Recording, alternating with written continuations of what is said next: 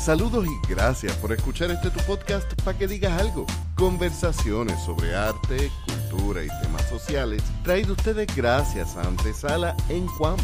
Yo soy Lionel Santiago y en esta ocasión continuamos nuestra conversación con Angelician y Melvin Rodríguez de Libros Acon. Espero que la disfruten.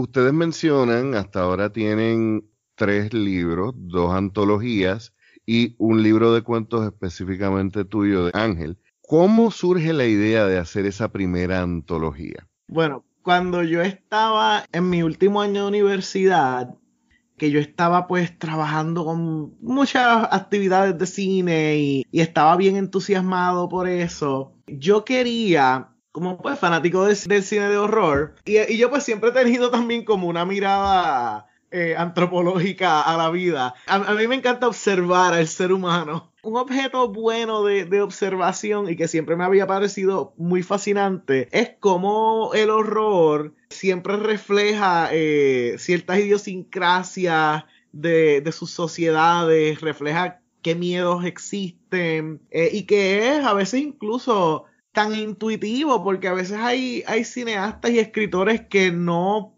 no se dan cuenta que están escribiendo algo que habla tanto sobre sus tiempos. Y yo quería hacer en cierta forma esa radiografía en Puerto Rico, porque en Estados Unidos ya está súper extensivo, o sea, tú tienes desde el horror más clásico, tienes por ejemplo que entre los 50 y los 60 se da todo este horror que es el miedo a, la Guerra Fría y los extraterrestres y todo esto. E incluso, por ejemplo, también tienes en, Asia, especialmente en Japón, cuando vino esa ola de, de J-Horror en el giro del milenio, hubo muchas obras que hablaban mucho de, la cultura japonesa. Pues yo quería eh, hacer una radiografía similar para Puerto Rico. Y quería hacerlo a través de una serie de cortometrajes de horror. Sin embargo, pues el cine es un medio que requiere equipo, requiere gente, requiere tiempo. Y yo era pues un muchachito, un, universitario. Así que yo pues archivé el proyecto, pero siempre lo dejé como algo que quería revisitar. Años después, cuando ya eh, Ángel y yo nos habíamos juntado, estábamos en un taller con Eric Richter, que era de horror, a mí se me ocurre la idea y digo, oye, fíjate, yo tenía este proyecto que, pues, nunca había vuelto a trabajar. Lo, lo pensé primero como, como algo de, de cine, pero narrativa es narrativa, así que vamos a trasladarlo a la literatura y vamos a hacerlo. Y entonces de ahí es que surge la convocatoria de, de No cierres los ojos uno y de esa idea de hacer la radiografía del miedo en Puerto Rico es la razón por la que los cuentos en, en, la convocatoria se pedían que fueran ambientados en Puerto Rico o con personajes puertorriqueños. Eso que tú dices me recuerda, yo, sigo una serie de, de podcasts sobre terror, se llama Ghoul School, y Andy Sell, que es el host, habla de que el, el cine de horror no puede existir sin hacer algún tipo de comentario sobre la cultura donde se desarrolla, quiéralo o no, porque los miedos no existen en el vacío. Y me imagino que lo mismo, por ejemplo, se aplica a la comedia. El horror y el terror puede hacer una, un comentario más específico porque aplica más a, por ejemplo, lo que consideramos como extraño, lo que es diferente, que es algo que se está examinando más ahora en películas como Get Out, la otredad, la discriminación sufrida por algunos grupos. Y aunque los cuentos de esta antología no me identifican en ocasiones el pueblo o la época, yo casi puedo verlo, casi puedo vivirlo y casi, casi me puedo orientar. Esto es en Río Piedra, o puedo incluso, hay, hay momentos donde yo digo, yo he estado en ese apartamento o, yo he pasado frente a esa tienda. ¿Cómo fue entonces ese proceso de, depurar esos cuentos? Y quería saber si tienes algún, algunas muestras de los cuentos eh, para que entonces el público tenga una idea de lo que estamos hablando. Bueno, vamos a hablar primero entonces de, eh, podemos este, si leer, tenemos ejemplos de, de, cuentos. Pero vamos a hablar un poquito sobre el proceso, ¿verdad? De, en, que se dio la selección. el total de cuentos en la primera antología son 31 cuentos. No fue necesariamente a propósito, pero al final funcionó súper bien porque luego entonces nosotros lo promocionamos, como el libro salió eh, para la época pues de, Halloween, qué sé yo, pues nosotros pues promocionamos que pues era un... Se alinearon los planetas. Un cuento por cada día del mes de octubre. O sea, eso fue decidido, ¿verdad? Predestinado. Pues mira, eh, nosotros nos sentamos a leer los cuentos. Melvin hizo la, selección preliminar. Fueron muchos, muchos cuentos los que enviaron. Eh, una de las cosas que descubrimos es, que en realidad en Puerto Rico mucha gente estaba interesada en el horror y el terror, querían escribirlo y obviamente también querían leerlo. Fue un exitazo, el libro fue un exitazo, que es algo que podemos hablar después, pero fueron muchos cuentos que se enviaron. Melvin hizo la selección preliminar obviamente pues estábamos buscando los cuentos que se acercaran más pues al, género lo más posible, que cumplieran con las bases, ¿verdad? Que eh, los personajes fueran puertorriqueños o que fueran ubicados dentro de Puerto Rico. Eh, uno de, de los requisitos también que teníamos era que queríamos tener una variedad de subgéneros dentro de, la antología, no queríamos que todos los cuentos se sintieran igual. les tengo que felicitar porque eso para mí fue un excelente punto y bien pensado de esa antología es el hecho de que tú tienes una verdadera muestra de, lo que es el horror, porque el horror para mí es como el metal. Tú hablas de rock y todo el mundo piensa, eh, el rock es lo mismo, pero no es lo mismo decir death, black, grindcore, power, etcétera. Y aquí hay desde terror, body horror, de verdad hay tan... Sí, hasta incluso hay, hay horror comedia, hay gore, eh, y en parte pues esa, esa decisión surge del, de la idea inicial de, que, de cubrir todos los géneros distintos. Y fue de verdad una suerte que llegaron esos cuentos variados, porque pues igual la antología sí iba a ser con los cuentos que recibiéramos, pero pues fue una suerte que llegaran cuentos tan variados que no hubo como que ningún género que predominó sobre otro. Sí, fue también pues la parte de la, del orden de los cuentos que también fue bien importante, eso fue decisión principalmente de Melvin que tuvo muy buen ojo para poder eh, visualizar qué cuentos debían ir cuáles cuentos debían abrir la antología, cuáles cuentos debían ir hacia el medio, cuáles cuentos debían ir hacia el final. Eso fue todo bien calculado y sí, obviamente yo tuve también este input y, nosotros pues consultamos muchísimo durante el proceso.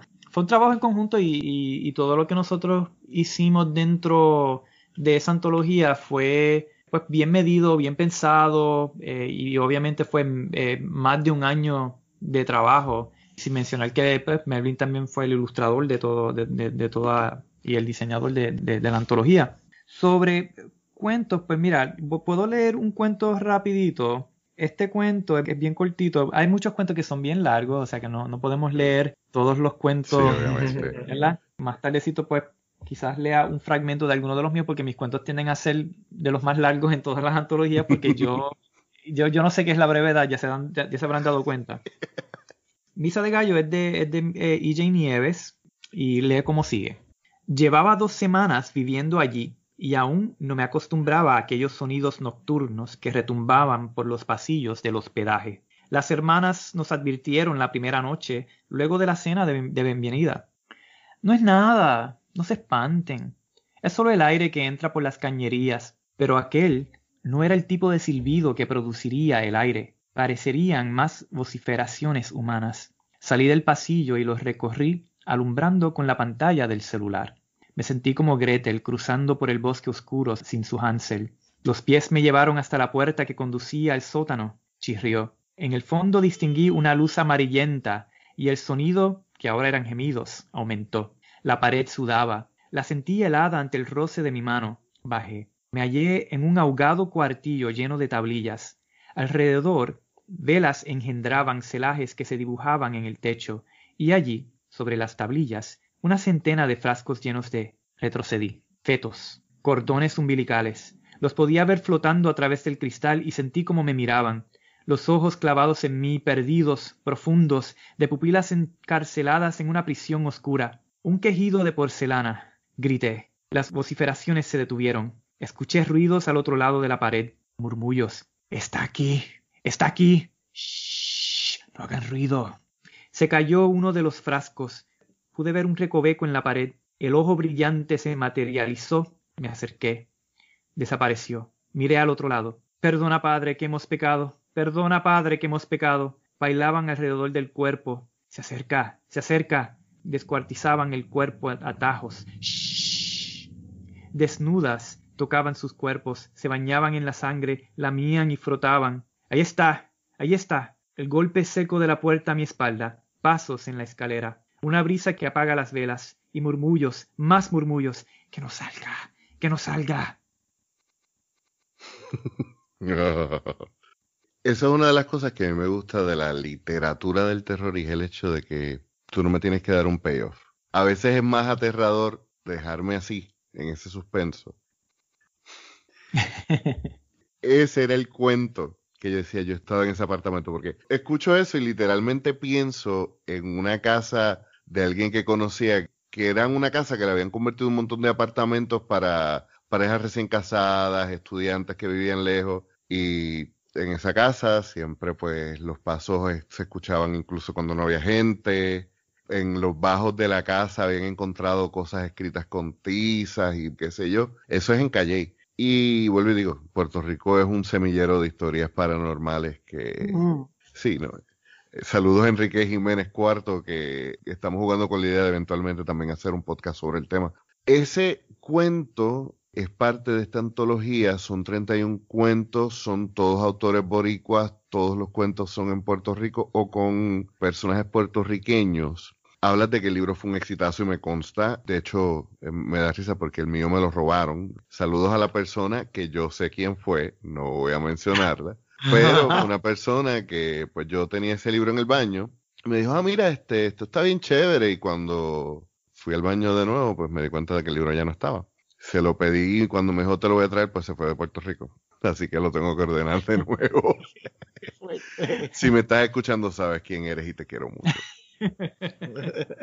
No se les hizo difícil entonces el tener opciones para publicar, sino decidir de todas esas opciones. También mencionas que tomaron la decisión específicamente de cuáles iban a ir al principio, cuáles iban a ser el centro, cuáles iban a ir al final. Por lo cual, no necesariamente estás contando una historia de principio a fin, pero sí estás jugando con las emociones del lector de principio a fin. Correcto. Sí. Yo cuando fui a hacer el, ¿verdad? Como le diríamos, el playlist de, los cuentos.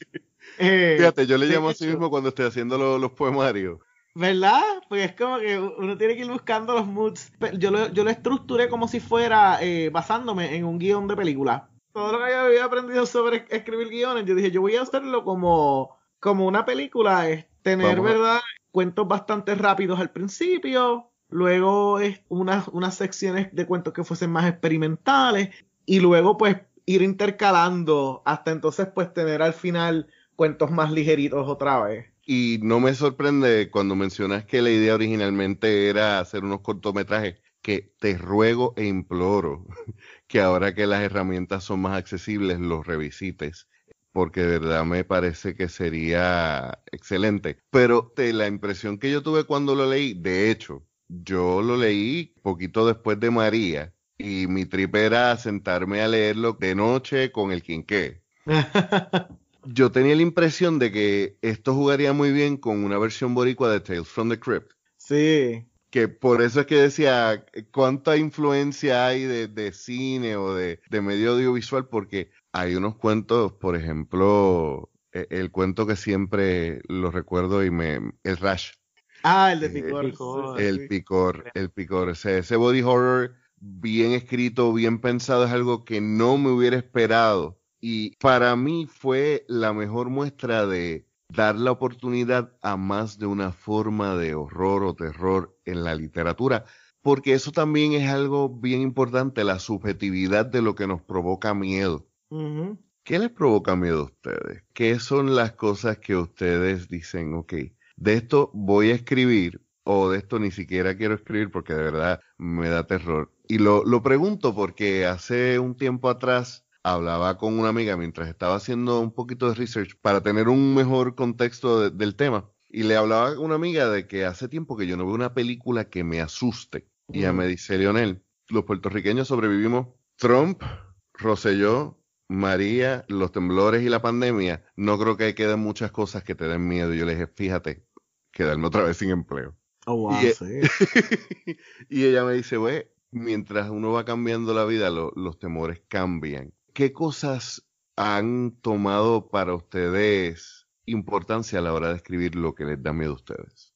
Pues mira, este, yo llevo tanto tiempo escribiendo horror y viendo películas de horror y todas estas cuestiones y pues he pasado por mil situaciones difíciles en la vida, así que como tú dices, a veces se me hace difícil pensar en algo, mira, esto a mí me aterra. Y muchas de las cosas que yo diría que ma- más, miedo me dan tienen que ver con pues, perder seres queridos y este, encontrarme quizás en una situación donde esté tan económicamente desventajado que no pueda valerme por mí mismo. Esos son tipos de cosas que pues igual, ¿verdad? A cualquier adulto le aterran. A la hora de escribir, yo lo que hago es que voy más a mi yo de 7, 8 años, 6 años y las cosas que me daban miedo a mí de niño. Porque es lo que me permite a mí entonces seleccionar una variedad de temas para yo decidir, pues mira, voy a escribir un cuento sobre esto. Y yo pues siempre me tiro por lo sobrenatural. Eso es como que mi go-to.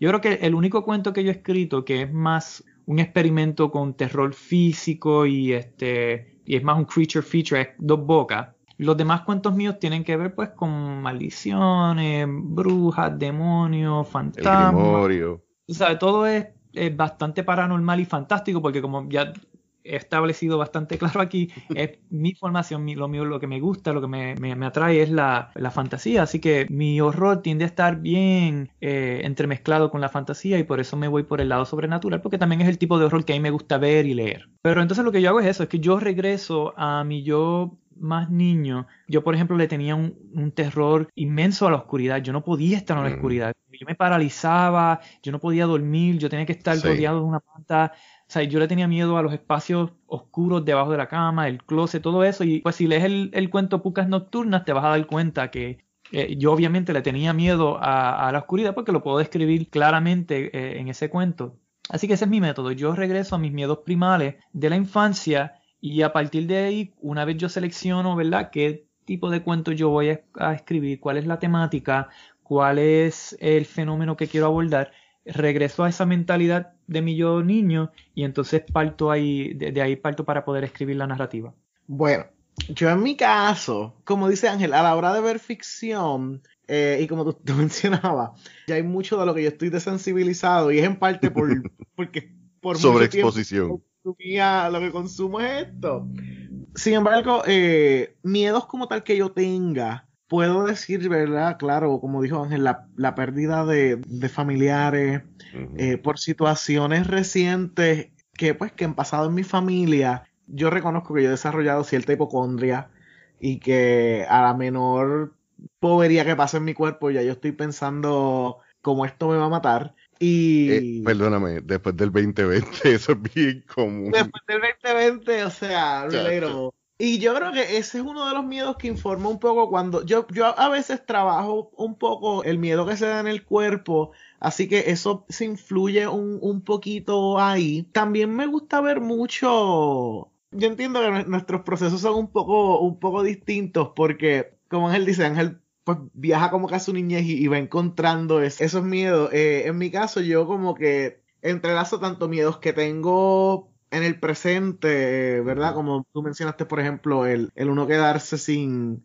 sin nada o el, o el pensar, por ejemplo, como que qué me va a deparar el futuro y si voy a estar bien para cuando yo esté viejo. También, una, no, no miedo, pero es como más como una preocupación, cómo se están dando esta, estas mentalidades de colmena colectivas que a veces corrompen el pensamiento, destruyen el pensamiento o, o son totalmente a contracorriente de lo que es la verdad o fundamentadas solamente por ciertos sentimientos de odio, fundamentalismo. Eso es algo que siempre es, es un miedo bastante, bastante, Bastante real. realista. Eh, hoy en día es como yo le decía a un amigo, lo triste de todos los ideales es que no importa el ideal, por bueno que sea, siempre va a estar representado por los más estúpidos y reaccionarios de su grupo y eso me aterra en todas las partes, incluso de, lo- de los ideales míos. Oh, for Sí. sure. Y no, y ese, y ese aspecto exacto de, de, de que las cosas se vuelvan casi sectarias eh, Tribalista. siempre- tri- y tribalistas siempre es un poquito preocupante. Es uno de esos temas que he estado como que investigando y, viendo bastante en, estos últimos años. Y también, pues hace poco, pues me convertí en, en tío. Y no que antes, ¿verdad? No pensara ver, en, en cómo, ¿verdad? Piensan las personas que tienen eh, niños alrededor, pero pues sí es algo que ahora uno, uno piensa mucho, como qué preocupación tiene uno con la, esta criatura y el mundo, el, mundo al que va a enfrentar y cómo uno no puede del todo proteger siempre. Pero nada, todas esas preocupaciones yo las voy entrelazando con las historias que se me van ocurriendo. Eh, mis historias invariablemente siempre terminan tratando mucho sobre eh, la familia, el barrio, el hogar y tienden a trabajar mucho eh, estos temas de cómo a veces en todas las situaciones creamos siempre estas ollas de presión en que no, cosas no, no las decimos o no se trabajan y de momento estallan. Y, no sé si es quizá por la forma en que yo veo a, Puerto Rico, en que todas estas situaciones eh, estamos siempre como que en una, en una olla de presión, sea porque estamos viviendo unos cheque a cheque, sean por situaciones de violencia, sea porque, por ejemplo, eh, el gobierno nos está aplastando con X medidas, siempre hay como que una situación que nos está, que nos está presionando. Y por lo general, una vez yo tengo alguna historia o un personaje que voy desarrollando, luego los, los monstruos o los fantasmas van, van surgiendo de forma más, más orgánica. La verdad es que es como tú dices, el miedo es simplemente una reacción ante cualquier peligro y lo que uno reconoce como peligro va cambiando con el tiempo y yo me imagino que vivir hoy en Estados Unidos siendo minoría en más de una forma tiene que ser bien preocupante esa mentalidad que se está desarrollando tan anti todo lo que no sea yo, anti todo lo que sea distinto. Y es cierto lo que dicen, o sea, hay tantas formas de accesar esos miedos, tanto interna como externamente. ¿Cómo ustedes diferenciarían el proceso que fue la primera antología con esta segunda que, hacen? Bueno, para la segunda, obviamente, pues nosotros pues sufrimos los embates de María, ¿verdad? Nos tuvimos que ir de, Puerto Rico pues, por, el tiempo, ya estamos planificando nuestro regreso, todavía estamos por acá. Irnos de Puerto Rico pues, fue una decisión difícil, pero pues a la vez en, ese momento se, sintió bien necesaria, pues simplemente porque nada estaba funcionando en Puerto Rico y pues laboralmente pues, fue un golpe para nosotros. Así que en cierta forma nosotros que habíamos salido del éxito de No Cierre los Ojos 1 y teníamos tantos proyectos planificados en Puerto Rico, queríamos seguir ahí, queríamos seguir trabajando el género y además abarcar otro género porque cuando nosotros fundamos Acon no solo queríamos este, publicar libros de horror, queríamos publicar libros de horror, ciencia ficción y fantasía. Y estábamos, y estábamos de manera simultánea trabajando diferentes proyectos a la vez dentro de esos tres géneros, aunque estábamos todavía bastante enfocados en el horror. Pues tuvimos que venir acá en Estados Unidos y eso significó pues que nosotros tuvimos que darle una pausa a nuestro proyecto porque teníamos que venir acá a buscar trabajo, buscar apartamento y resultó mucho más complejo de lo que pensamos porque pues yo sí había vivido en Estados Unidos y sabía que la visión que muchos, que muchos puertorriqueños tienen de vivir acá que nunca han vivido acá pues eh, no es exactamente lo que imaginan. Eh, y eso yo lo tenía claro, pero aún así, pues pensaba, pues yo decía, pues mira, voy a ir allá, vamos a conseguir trabajo relativamente rápido, y ya yo tengo mi carrera y todo lo demás. Cuando yo había vivido acá, todavía no me había graduado de, la universidad. Pero pues fue, fue un, proceso un poquito más complejo. pues conseguimos trabajo relativamente rápido, no fue tan largo como la zona, pero igual tomó su tiempo y tomó, ¿verdad?, de sacrificio y todo eso. Conseguir apartamento fue otra, otro rollo, así que pues lo que, lo que terminó pasando es que pues tuvimos que dejar en pausa nuestros proyectos con Econ para poder enfocarnos pues en, estabilizarnos personalmente y tratar de hacer una vida acá en Estados Unidos. Y lo logramos y, y, salimos muy bien, tú sabes, todo eh, resultó como lo habíamos más o menos planificado, así que no, no nos quejamos de que pues, pudimos establecernos acá de lo más bien. Una vez estuvimos en ese punto de que habíamos logrado por lo menos lo básico que necesitábamos y que tuvimos nuestro tiempo de descansar nuestra mente de, todo lo que habíamos vivido, pues ahí entonces pudimos entonces decidir, pues mira, vamos a, yo creo que podemos entonces retomar nuestros proyectos. Y lo primero que a mí se me ocurrió fue este, hacer una convocatoria para No Cierre los Ojos dos, que Después de haber publicado No cierre los ojos uno, muchas personas se nos acercaron diciendo, ah, nosotros este, no vimos la convocatoria, me hubiese encantado participar. Mucha gente se quedó fuera en la, en la primera antología. Así que pues vimos que había un interés en seguir eh, escribiendo horror en la isla, así que decimos, mira, pues vamos a, convocar para una segunda antología y lo hicimos. Fue igual, pues, hubo mucho entusiasmo, mucha gente lo compartió. La diferencia más grande, yo creo que, pues, cuando tiramos No Cierre los Ojos uno, nadie sabía, ¿verdad?, quién estaba detrás del proyecto, porque Melvin publicó nada de eso, como que pues éramos nosotros los que estábamos haciendo eso. Fue bastante misterioso porque pues es muy a propósito queríamos dejar fuera, pues que éramos nosotros los que estábamos trabajándolo para que fuera más, también tuviera ese ambiente de misterio. Y eso pues fue un éxito también. Pues ya obviamente pues al tener el nombre No Cierre los Ojos dos, pues ya la gente sabía pues quiénes estaban desarrollando, lo cual era... Sí, ya había una expectativa. Y sí, había una expectativa. Y creo que también otra diferencia que había era pues que estamos viviendo en un Puerto Rico post María. Nosotros pues también muy a propósito incluimos en, la convocatoria que no queríamos cuentos sobre el huracán, porque entendíamos que la gente ya estaba harta del tema. Era demasiado reciente, sentíamos que pues eh, no había forma de verlo objetivamente. Trabajar horror con el tema del trauma es algo que es bien delicado y que hubiera podido ser contraproducente en, en aquel momento. Oh, definitivamente. Y pues nosotros, pues por respeto a las experiencias de todo el mundo, incluyendo a nuestras propias experiencias con el huracán, no queríamos decir, mira, yo no voy, yo nosotros no, no vamos a ni siquiera ni en apariencia queremos parecer que le estamos sacando algún tipo de ventaja publicitaria a la cuestión del huracán, así que pues muy a propósito dejamos ese tema fuera. También en ese, en ese tiempo estaba en boga el, la gárgola y también pedimos que los cuentos no se enfocaran en la gárgola, queríamos pues cosas más generales, ¿verdad? Y, se fueran en otra dirección. Igual recibimos muchos cuentos, no, no los incluimos todos en la antología. Esta antología fue más breve, pero también fue una antología que nos permitió seleccionar temas que no habíamos cubierto la primera vez. Por ejemplo, en, la primera antología es notable que no hay cuentos sobre zombies. En esta incluimos dos que son sobre zombies que incluso pues se terminaron siendo algo profético sobre lo que terminaría pasando después porque no fue mucho después de que publicamos la segunda antología que empezó la pandemia. Así que pues eso fue otra, otra odisea también. Nada, esas fueron las diferencias más grandes, pero eh, en términos de elaboración y cómo nosotros acercamos la producción fue bastante bastante similar también.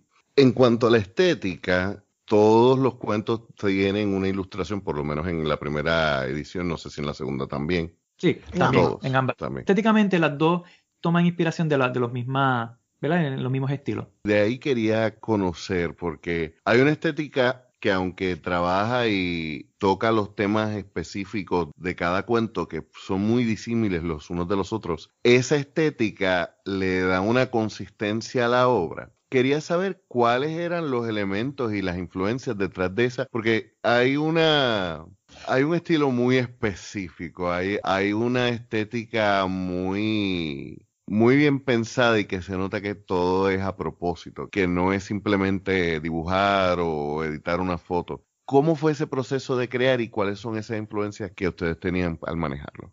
Bueno, yo soy súper amante de, del buen diseño gráfico, del diseño de posters, de cine y de portadas, pero como esta antología, antes de ser antología, iba a ser originalmente un proyecto de cine, yo creo que una manera de, de, mantener ese, ese detallito, esa raíz, fue a través del aspecto visual, que también yo lo vi como una forma de que la gente que quizás estaban enfrentando a la literatura de horror por primera vez o, o a la literatura de horror de Puerto Rico por primera vez pudieran eh, identificar más fácilmente fue relacionarlo en cierta forma con la estética de los posters de cine. Y entonces ahí es que, yo empecé a, diseñar y a, pensar cada ilustración como si fuera el póster de una, de una película. Y también pues para dar un poco,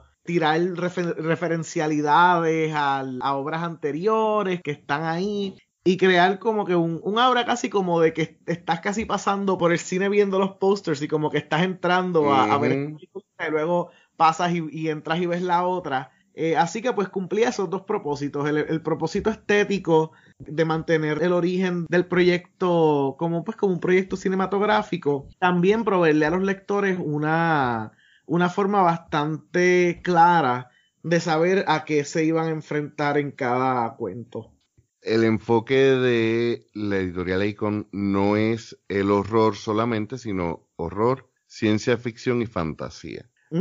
¿Qué ha pasado con esos proyectos? ¿Cómo han logrado mantenerlos con vida en lo que, en lo que logran publicarlos? Porque tienen estos tres libros, pero me consta que ustedes siempre están, si no están editando, están escribiendo, si no están escribiendo, están produciendo algo. Pues mira, este, Melvin y yo siempre estamos escribiendo o inventando algo. Si no estamos escribiendo algo, eh, siempre tenemos ideas para más y más y más y más libros. Cada cual yo creo que tiene planificado 10, 15, 20 libros.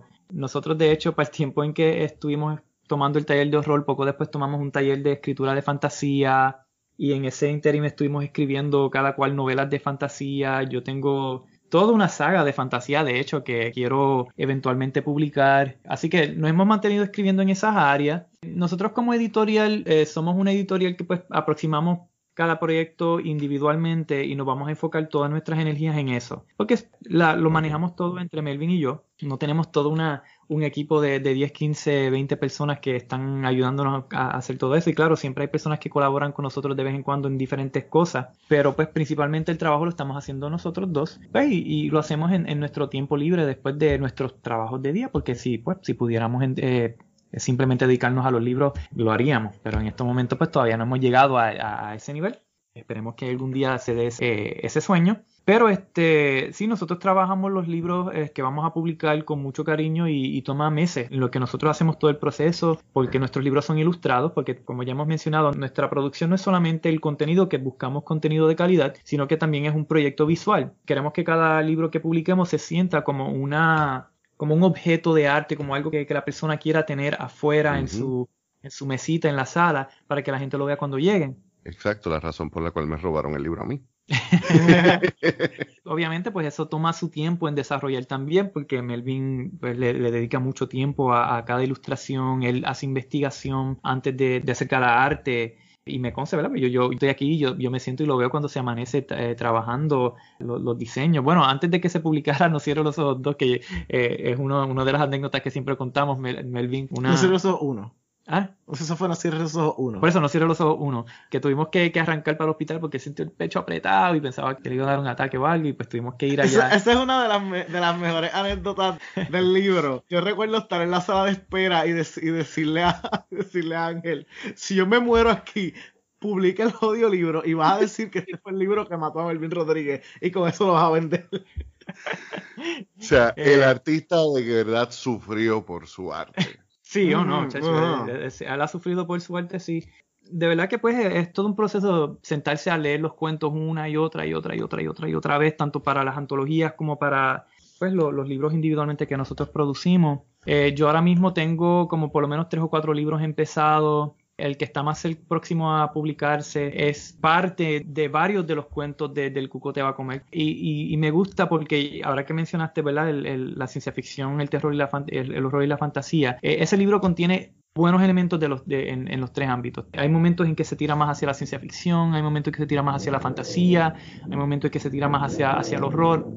Claro, el horror es bastante consistente a través de toda la obra porque es principalmente de horror, pero toma de todos esos géneros que a mí me gustan eh, y eso es algo que viene próximo. Tengo una novela completa de fantasía que, es un proyecto que viene en el futuro también. Eh, así que estamos en, eh, o sea, nosotros pues somos bien cautelosos cuando, pues en el momento de si vamos a aceptar un manuscrito o no, porque queremos darle ese cariño y queremos hacerle justicia al, escritor y si no sentimos que estamos en, la capacidad de, hacerlo en ese momento no vamos a aceptar manuscritos de hecho nosotros pues no abiertamente no, aceptamos manuscritos por esa razón al momento que decidan hacerlo van a tener un montón encima porque nadie está haciendo esto y mucho menos a la calidad que lo hacen ustedes porque cada libro está bien ilustrado, está bien manejado. Y más que edición, a veces yo lo veo como un proceso de curación. Eh, sí, eh, eh, es un trabajo de, de, mucho amor porque en verdad pues nosotros nos vivimos esto, amamos lo que hacemos. Cuando nosotros, ¿verdad? Ya, en realidad pues tú sabes, nosotros le sacamos mucho deleite al proceso, nos gusta mucho cuando estamos, y, es estresante porque pues obviamente pues, siempre que vamos a publicar una antología o algún libro de horror pues sabemos específicamente la época en que la vamos a tirar, eso ya es claro. Tenemos unas fechas límites y pues obviamente el de momento, como en todo proyecto, uno trata de, medir bien el tiempo y de, tiempo uno de hacerlo todo, pero al final uno está uno a veces corriendo, tratando de terminar las cosas y que queden bien, eh, no sacrificar la calidad aun cuando uno tenga que dedicarle tiempo extra y estar amaneciendo. Bueno, para tanto nos cierre los ojos dos como nos cierre los ojos uno, nosotros tuvimos noches que nos amanecíamos trabajando los dos. Pero lo hacemos con mucho gusto y tú sabes, es algo que nos llena y esperamos seguir produciendo muchos más libros de este tipo en el futuro.